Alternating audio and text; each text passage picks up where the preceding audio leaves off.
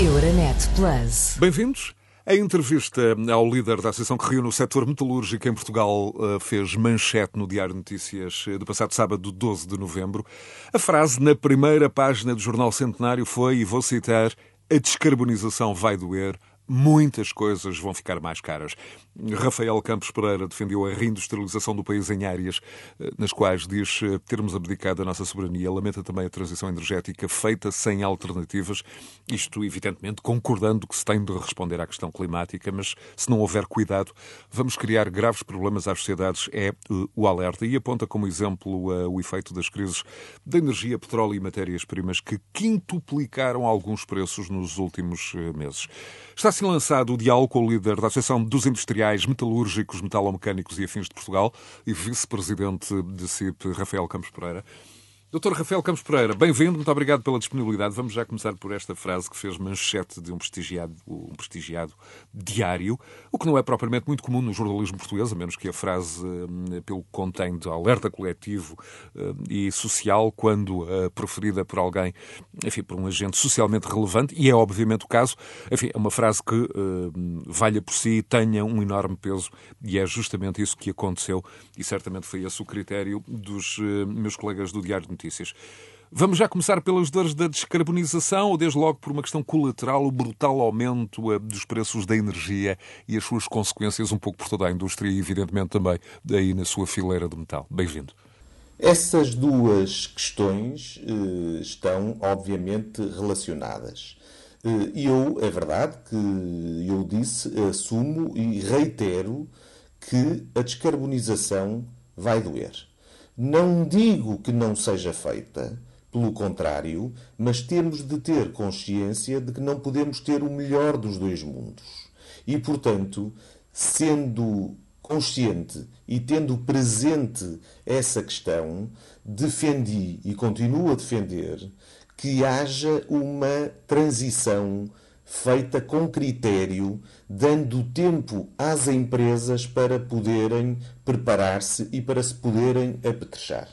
Naturalmente que, ao descarbonizar da forma sem critério e relativamente precipitada que tem sido utilizada nos últimos tempos, e muito por opção da Comissão Europeia. Isto nem sequer é uma crítica às autoridades da micro-realidade portuguesa. Tem a ver com o que está a ser decidido a nível europeu.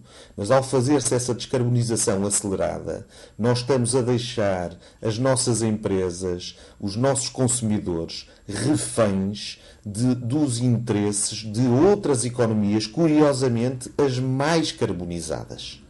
Eh, e, portanto, ao descarbonizar, temos que encontrar alternativas. Temos que investir e apoiar as nossas empresas a transferirem sua, o seu modelo de um modelo mais convencional para energias renováveis, hidrogênio verde e outras alternativas que podem existir. Mas, manifestamente, esse cuidado não está a ser observado. Existe um frenesim muito grande, um afã de mostrar que se é verde, que depois acaba por comprometer outras realidades que são altissimamente relevantes. Nós podemos e devemos ter uma economia mais verde, mas para ser verde ela tem que ser sustentável do ponto de vista ambiental, sustentável do ponto de vista técnico, mas também sustentável do ponto de vista económico. Se com esta transição acelerada pomos em causa muitas empresas, toda a sociedade vai pagar. E é por isso mesmo que eu digo que a descarbonização vai doer porque muitos dos produtos que nós estamos habituados a consumir vão eh, existir em muito menor quantidade ou mesmo desaparecer, e, para além disso, outros que também estamos habituados a consumir e dos quais precisamos vão aumentar os seus preços. E, portanto, eh, eu digo que vai doer, porque, de facto, menos a possibilidade de, a impossibilidade de consumir aquilo a que estamos habituados e, o, e a obrigatoriedade de pagar mais por isso, dói. E, nesse, nesse sentido, assim o disse.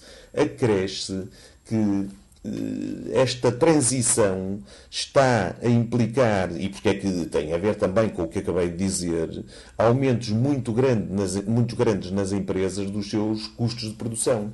Eh, é que o, o, gás natural e o preço do gás natural aumenta eh, e aumenta o gás natural consumido pelas empresas, mas aumenta também o custo da eletricidade, eh, porque, como temos visto nos últimos tempos, chegou a quintuplicar, mas também aumenta o custo das matérias-primas e aumentam uma série de outras matérias e de outros componentes que estão relacionadas com isto.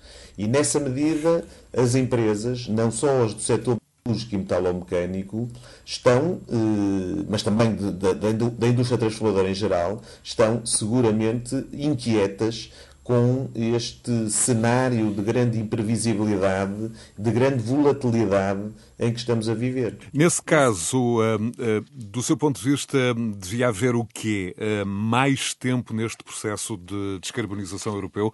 E sabemos que a Comissão da Sra. von der Leyen tem desde logo a da New Green Deal, no Pacto Ecológico, a meta de 2050 para a descarbonização total da economia europeia. Passa por, sobretudo, mais tempo e outro tipo de alternativas? Mais tempo e outro tipo de alternativas. E a questão do 2050 não é linear, porque até lá vai haver muitas fases intermédias em que muitos eh, produtos, muitos equipamentos e muitos serviços vão aumentar brutalmente os seus custos. E, portanto, eh, não, não, não podemos estar apenas confrontados com 2000, ou, ou ter na equação a questão de 2050, mas se calhar, em alguns casos, eh, custos na aviação, na indústria automóvel, etc., muito muito antes disso.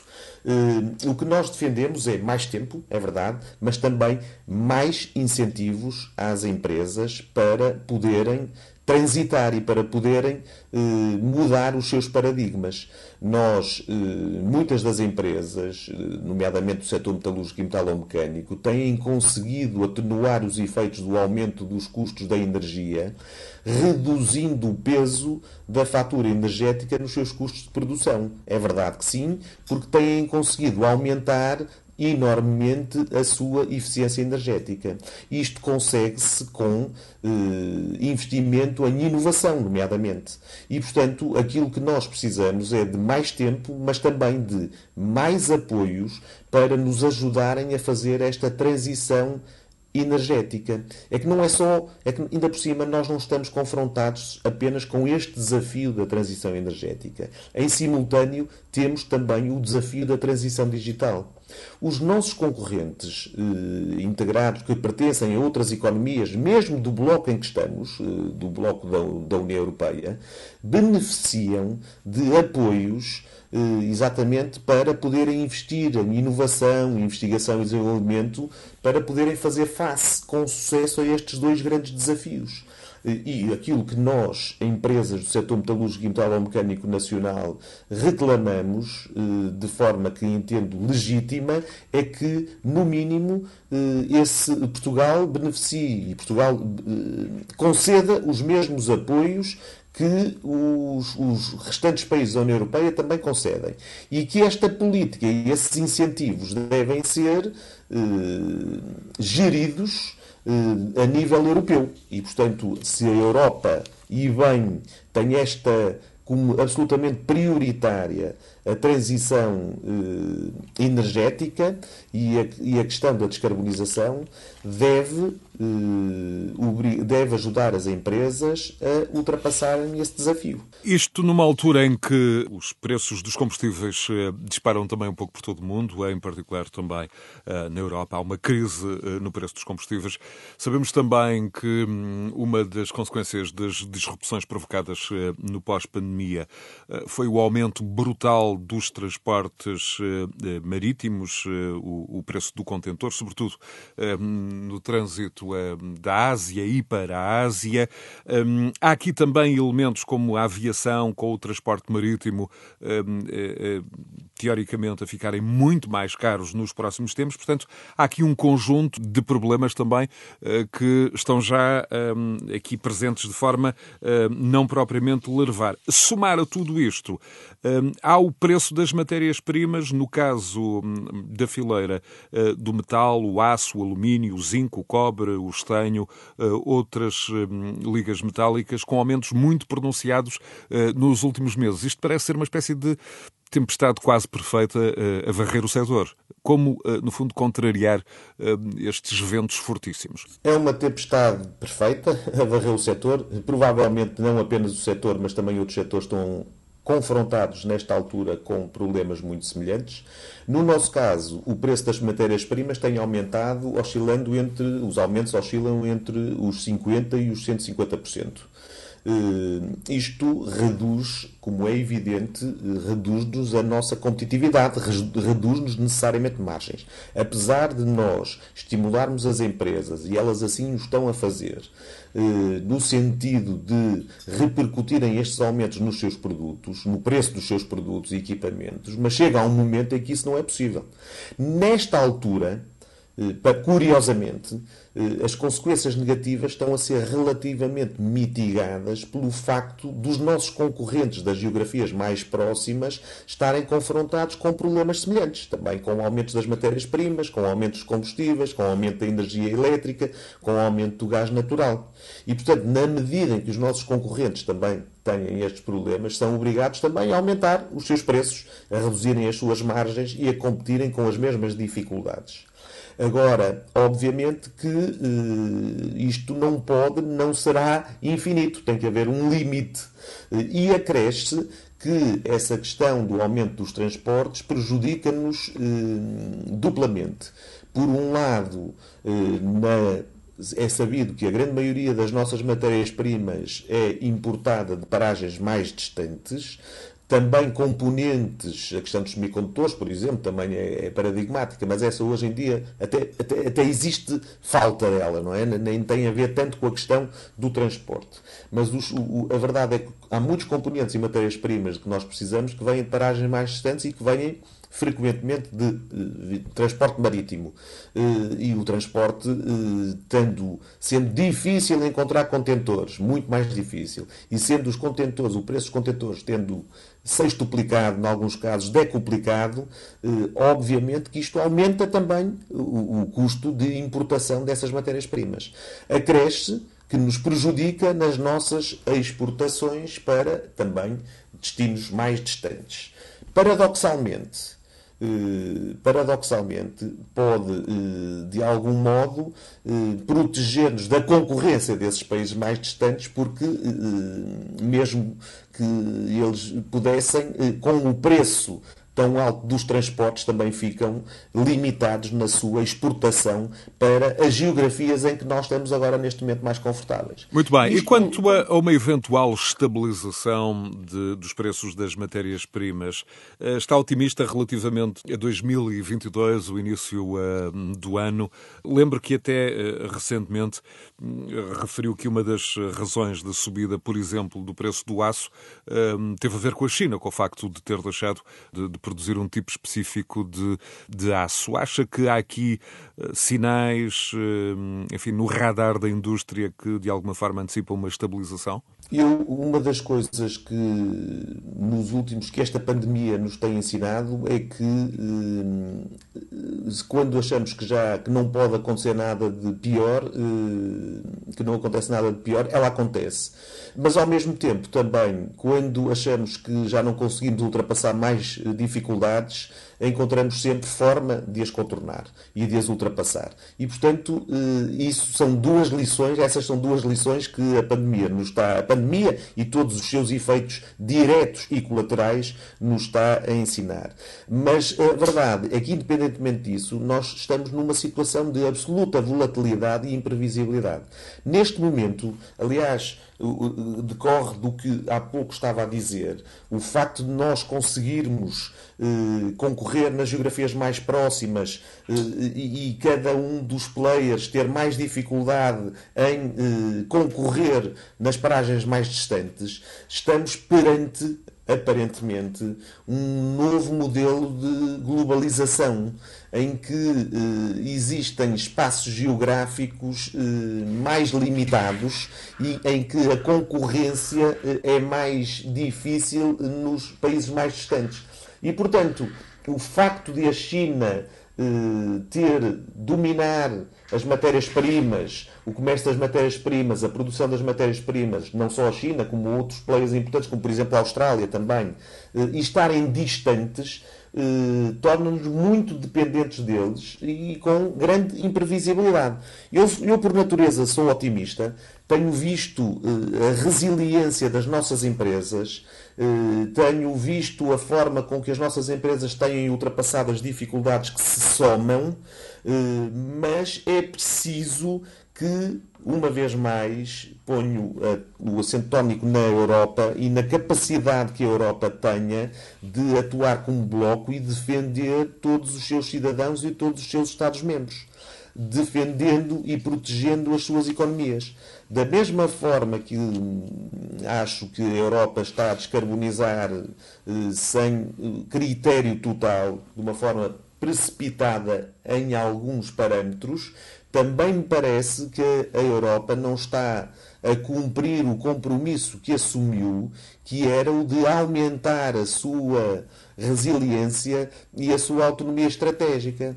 A Europa continua a não fazer grandes esforços no sentido de passar a produzir matérias-primas de que os diferentes setores necessitam. Não falo só na questão do setor metalúrgico e metalomecânico, mas há questões importantíssimas, por exemplo, nos clusters da mobilidade e, nos, e da saúde, onde continuamos a não eh, ter grande peso, ou peso quase nenhum, na produção de componentes essenciais e de matérias-primas também eh, imprescindíveis. E porquê é que, do seu ponto de vista, essa, essa situação acontece? Tem a ver também com o facto de muitas eh, siderúrgicas eh, terem agora o seu capital disperso, ou serem, por exemplo, no caso da, da Indiana Tata, maioritariamente não europeu eh, ou chineses. Creio que essa é uma das razões que pode justificar essa opção estratégica ou a falta dessa opção estratégica, é mais falta dela do que propriamente de opção, mais por omissão.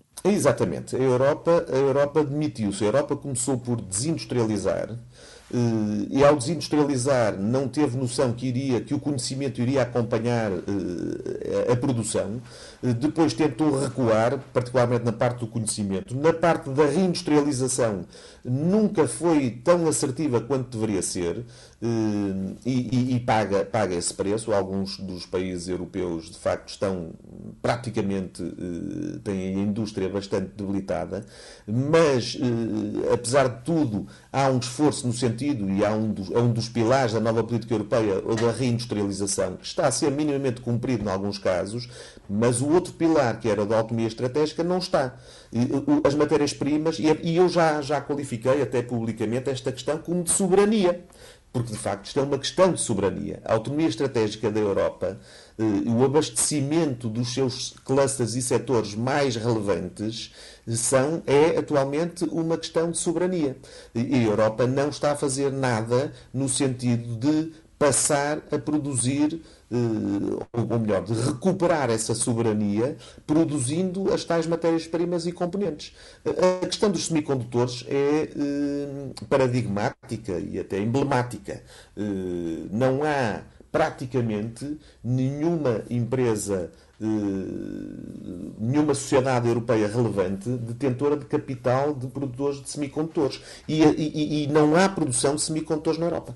E, portanto, eh, estamos dependentes de outras paragens. Nas matérias-primas também. Falou na Tata, eh, e de facto há capital eh, indiano em algumas das empresas de matérias nas siderurgias europeias, mas as siderurgias europeias, incluindo aquelas que têm capital não europeu, já têm um papel eh, relativamente pequeno no contexto mundial. A maioria dos, do, das matérias-primas é produzida eh, por sociedades pertencentes ou com sede e capital chinês, indiano, coreano, japonês, australiano e muito pouco europeu. E relativamente à, à proteção, sabemos que há taxas de 25% sobre aço e alumínio acima de determinadas cotas. Como é que esse, esse lado protecionista hum, está a funcionar? Eu recordo que durante a administração Trump houve aquela decisão muito polémica hum, de taxar em 25% as importações de aço, entretanto eh, abandonada. Mas como é que eh, está o relacionamento hum, da Europa do ponto de vista, enfim, protecionista, passo o palavrão, relativamente a dois grandes blocos, não só o asiático como eh, o norte-americano? Vamos lá ver, essas taxas de 25% sobre o aço e o alumínio sobre as matérias-primas são alegadamente para defender os fabricantes de matérias-primas europeus, que, conforme disse, são muito poucos, no caso concreto do ácido e do alumínio, são muito poucos e, e, os que existem, eh, em muitos dos casos, não têm capital europeu. Portanto, é até uma opção surpreendente da Comissão Europeia. Uh, houve poucos países, inclusivamente, que votaram contra, tanto na questão do aço como na questão do alumínio. E, portanto, uh, essa, aliás, esse, aliás, é um fator que contribui ainda mais para o aumento dos custos das matérias-primas. É, é, é, paradoxal. Nós não conseguimos produzir matérias-primas suficientes para abastecer os nossos uh, fabricantes na indústria transformadora e ainda os taxamos, ainda taxamos as importações que eles façam do Japão, da Coreia, da China, etc., acima de um determinado plafond. Isso está a acontecer e as empresas estão a pagar isso.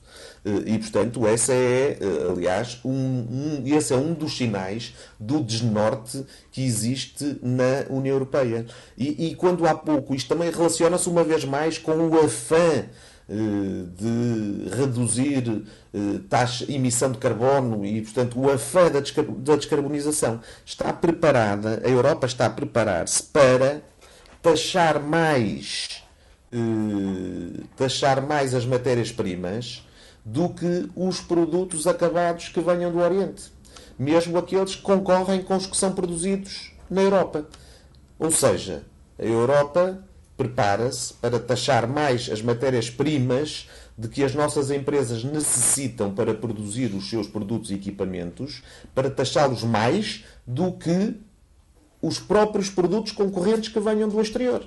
Portanto, isto é penalizar ainda mais os fabricantes europeus. Muito bem. Eu já referi publicamente mais de, de uma vez que uh, o, o setor, a fileira de metal em Portugal é um dos setores um, absolutamente decisivos, um setor pilar do PIB português, uh, que talvez não tenha o reconhecimento do ponto de vista, enfim, da opinião pública, que a sua excelência tecnológica e os próprios resultados económicos um, o justificariam.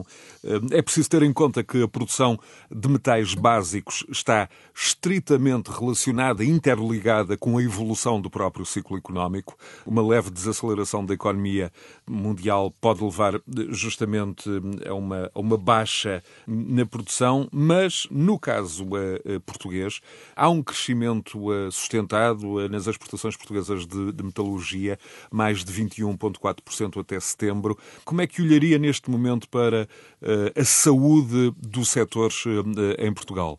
Aparentemente está bem e, e recomenda-se. Vamos ser o país parceiro na Nova Hermes 2022, que é a maior feira um, de indústria e tecnologia do mundo. Enfim, há aqui uma, uma série de sinais muito positivos. Sem dúvida, sem dúvida que existem esses sinais e que decorrem da realidade as empresas do setor metalúrgico e metalomecânico português, apesar de todas estas dificuldades, de todas estas contrariedades e constrangimentos, estão permanentemente a, ver, a, a, a recordes de exportação.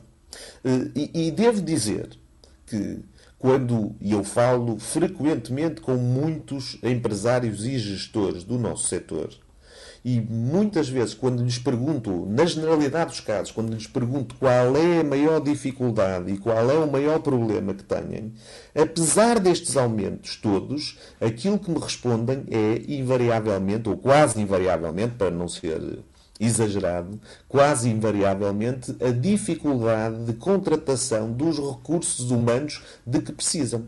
Ou seja, as empresas continuam a, ver, a, aumentar a sua produção, a aumentar as suas exportações e só não podem e só não produzem e exportam mais porque neste momento não têm recursos humanos para o efeito. E isto eh, leva-nos para um outro grande desafio que tem a ver com a necessidade de aceleração da transição digital das empresas para eh, podermos eh, automatizar mais as empresas e não necessariamente destruir postos de trabalho, pelo contrário, eh, substituir os postos de trabalho mais obsoletos por perfis profissionais de maiores qualificações e com maior perfil tecnológico e com maior eh, valor acrescentado. E, portanto, esse é um grande desafio com que estamos a ser confrontados. Porque se conseguirmos continuar, porque este processo já está em curso, continuar a melhorar, eh, a continuar a transformar o tipo de postos de trabalho no nosso nós vamos ser ainda mais apelativos e vamos conseguir captar mais pessoas para trabalhar nas nossas empresas. Isso significa melhores salários, eh, maiores salários, eh, significa também, enfim, postos de trabalho de maior valor acrescentado, cada vez, no fundo, para quem nos segue, simplificando, eh, cada vez mais engenheiros. Sem dúvida nenhuma. Mais salários, melhores salários, mais, mais engenheiros e outros perfis profissionais de valor acrescentado, que acrescentem mais valor. É aí e é é nesse campeonato que o Metal Portugal quer cada vez mais competir. Já está no campeonato de valor acrescentado, mas quer entrar na fase final da Liga dos Campeões. E é aí que nós competimos. Para isso precisamos eh, de continuar a fazer esta reestruturação do setor. Mas não tenhamos dúvidas que no imediato nós precisamos de importar eh, mão de obra para, e recursos humanos para muitas das funções que estão em aberto. E, portanto, deveremos simplificar os processos de legalização de trabalhadores estrangeiros. Não tenho a menor dúvida. Mas também sei que a médio prazo nós, mesmo nos postos de trabalho mais, de mais valor acrescentado, com maiores salários e, com, eh, e muito mais apelativos, nós vamos ter dois problemas que vão ser eh, dois desafios.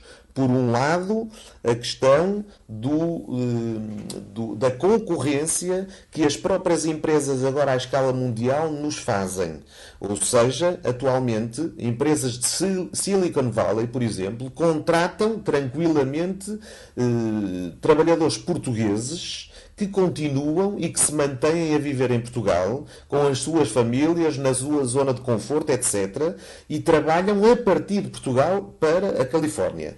E, por outro lado, independentemente dessa enorme ameaça, temos a noção de que existe também um problema demográfico na Europa que terá, continuará a ter de ser resolvido com é um pouco, enfim, cruel de falar-se em importação de recursos humanos, a expressão é fria, mas é exatamente isso: é a captação e a cativação de trabalhadores estrangeiros, de cidadãos de outros países, para poderem eh, preencher os nossos postos de trabalho nas nossas fábricas, nas nossas empresas, que com portugueses apenas e os atuais residentes em Portugal não será possível fazer. Sendo que, hum, então, hum, como diz, eh, eh, os trabalhadores eh, qualificados portugueses são alvos dessas operações de headhunting hum, um pouco por todo o mundo, há também a questão que surge sempre nesta altura do regime fiscal português, não só para trabalhadores como para empresas.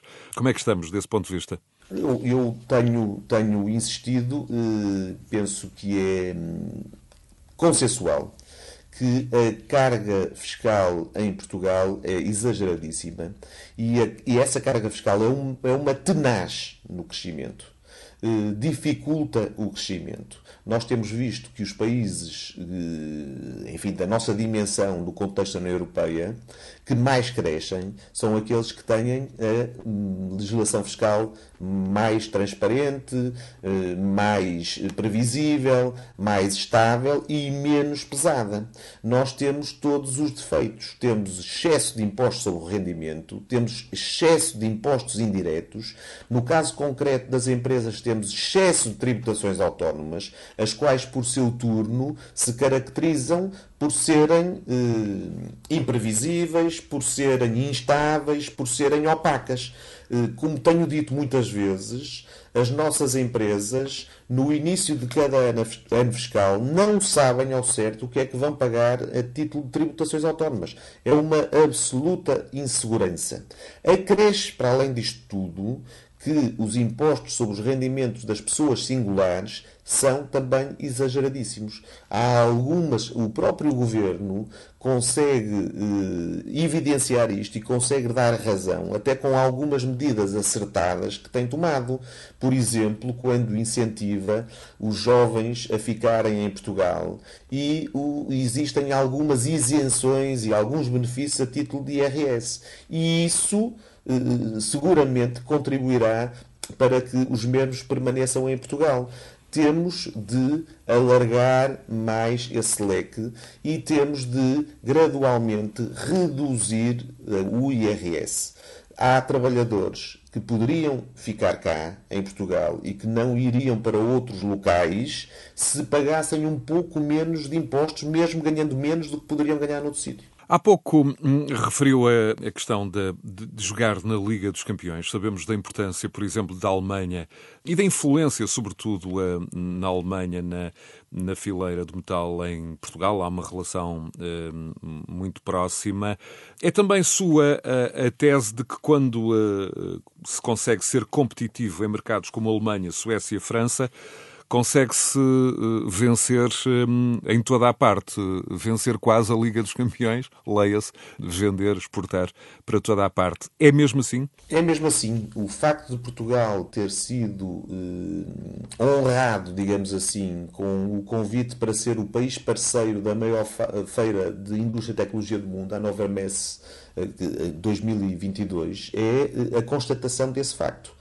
E, aliás, esta, esta feira diria que é já a fase final da Liga dos Campeões em termos formais. E passo a explicar porquê. É porque, de facto, as nossas empresas, na área dos componentes, na área dos equipamentos, das tecnologias de produção, das tecnologias de informação, dos, do, da subcontratação de valor acrescentado, serviços técnicos, peças técnicas, etc., são fornecedoras habituais de grandes empresas alemãs. Não é segredo, até posso citar os nomes, a Bosch, a Siemens, a Volkswagen, etc. Acontece que existe um conjunto de centenas de outras empresas alemãs que para o contexto alemão são médias empresas, mas que aqui em Portugal seriam empresas muito grandes, que faturam 500, 600 milhões de euros por ano e que provavelmente não conhecem ainda, não têm a percepção da qualidade da nossa oferta, da qualidade da nossa indústria. A, a nossa presença na Nova Hermes vai perceber, vai, vai ajudar a fazer perceber essas empresas, essas médias empresas alemãs, médias de 500 milhões de euros, é? para, para sermos claros, essas empresas a conseguirem intuir a nossa qualidade e que nós já somos fornecedores das grandes, das mega empresas, dos gigantes alemães e, portanto, também podemos ser fornecedor deles. Podemos dar aqui um salto ainda maior naquilo que é a nossa relação com a Alemanha, a qual é excelente. Nós com a Alemanha não só é um mercado importantíssimo para o nosso, o nosso setor, eh, e é o segundo mais importante, como, eh, para além disso, como é sabido, temos um conjunto grande de empresas do setor metalúrgico e metalomecânico, em vários segmentos, em vários subsetores, que estão instalados em Portugal e que ajudaram, seguramente, com a sua presença e com as suas interações com as nossas empresas de capital português, a tornar este setor mais competitivo e mais resiliente. Por estes dias, julgo não haver nenhum jornalista que fale com, enfim, com um proeminente ator do, do, do tecido económico, com um representante setorial, sem que não pronuncie o acrónimo PRR, e este é o momento em que eu vou ter que o fazer tem sido particularmente crítico um, em relação uh, à utilização do PRR, um, sobretudo das verbas que servem para a administração pública e não uh, para investir diretamente em indústria, tecnologia e economia. Uh, mantém o sentido desta, desta crítica? Até ver, mantenho enquanto não for nada alterado. Se nós virmos o que fizeram outros países como Espanha ou Grécia, em que se atribuíram fatias muito maiores àquilo que é o estímulo à atividade empresarial, vemos que Portugal está a falhar nesse caso. Uma vez mais, privilegia-se aquilo que é a despesa pública e há, obviamente, aquilo a que se chama desorçamentação. Há uma série de verbas que são utilizadas pelo, no âmbito do PRR, ou que vêm no PRR, mas são utilizadas ou vão ser utilizadas pelo Estado português para suportar despesa pública e para suportar eh, despesa orçamental. E, portanto, nessa medida, eu mantenho todas as críticas. E, e, vejamos, relativamente às agendas mobilizadoras, que são importantíssimas e que já foram, aliás, anunciados aqueles que são os melhores projetos e entre os quais está um do Metal Portugal e que, muito bem, até participou o seu Primeiro-Ministro e o seu Ministro da Economia e o seu Secretário de Estado da Economia, estiveram desde o início, eh, enfim, tiveram conhecimento e, aliás, até eles próprios também nos fazem frequentemente esse desafio de tornar as nossas tecnologias de produção mais eh, resilientes e, portanto, sermos eh, mais eh, sustentáveis em Portugal e mais autossuficientes nessa matéria. E, portanto, há um projeto nosso nesse âmbito, mas se virmos o montante total para as agendas mobilizadoras, que podem ser elas fundamentais para ajudar nas tais, nos tais dois desafios que eu há pouco referi, transição energética e transição digital. Eh, as verbas são muito limitadas. Num total de mais de 14 mil milhões de euros do PRR, as agendas mobilizadoras têm 930 milhões de euros para um conjunto vastíssimo de eh, projetos de alta qualidade. Aparentemente há 64 de alta qualidade que foram selecionados como muito bons. E portanto eh, esses 64 implicam investimentos globais de 10 mil milhões de euros. 930 mil milhões 930 milhões de euros é uma verba insuficiente para fazer face a esses, a esses projetos. Sabemos que o Sr. Ministro da Economia anunciou que, eh, e de uma forma prudente, previu a possibilidade de aumentar este valor eh, e de eh, fazer acrescer 2,5 mil milhões de euros ou 2,4 mil milhões de euros, um valor próximo desse.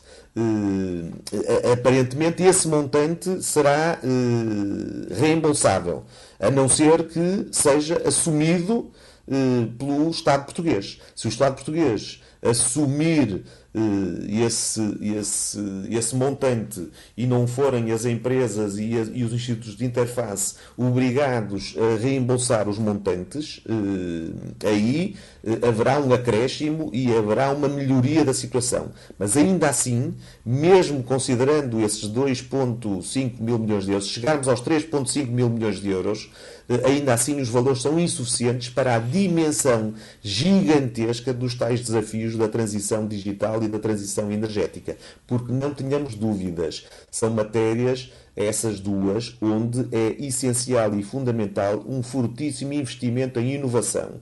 E, e, os, os, investimentos em inovação têm que ser apoiados por aquilo que é o, o, dinheiro dos contribuintes. Estamos então a falar de mais investimento em tecnologia, eh, em formação. Falou, eh, e muito bem, da questão da, da digitalização e da robotização numa, numa indústria tão importante hum, quanto a, a do metal. Na fase final do nosso eh, diálogo, mesmo para acabar, estamos outra vez num, num momento complexo relativamente hum, às medidas da pandemia. Está de novo aconselhado, em muitos casos, o teletrabalho, mas a indústria do metal não é propriamente, salvo postos específicos, o melhor dos exemplos em relação a teletrabalho, no sentido em que é muito difícil deslocar presencialmente trabalhadores que são necessários nas, nas, nas unidades. Como é que tem olhado para esta, para esta questão de final, início do, do, do próximo ano, esta questão do reforço das medidas sanitárias face ao evoluir da pandemia? A evolução da pandemia é óbvio que inquieta. Inquieta e esta imprevisibilidade também é preocupante. Eh, o reforço das medidas sanitárias, eh, sendo justificadas, eh, obviamente que nós não os podemos, não podemos confrontar. Achamos que a economia não pode parar, porque não existe saúde sem economia, nem economia sem saúde. E, portanto, têm que ser tomadas medidas proporcionais a cada momento. A verdade é que, apesar de, como é evidente, uma indústria com as características da nossa não poder fazer essa contenção do teletrabalho para a grande maioria dos seus trabalhadores e, portanto, para aqueles que estão na produção, será muito difícil, na maioria dos casos, eh, optar-se pelo teletrabalho. Eh, isso é inequívoco, mas ainda assim, a verdade é que a experiência e a realidade demonstraram-nos que eh, nunca houve eh, problemas nas nossas empresas. Não houve surtos nas nossas empresas. Nós e as empresas do Metal Portugal tomaram sempre medidas muito adequadas de proteção dos seus trabalhadores.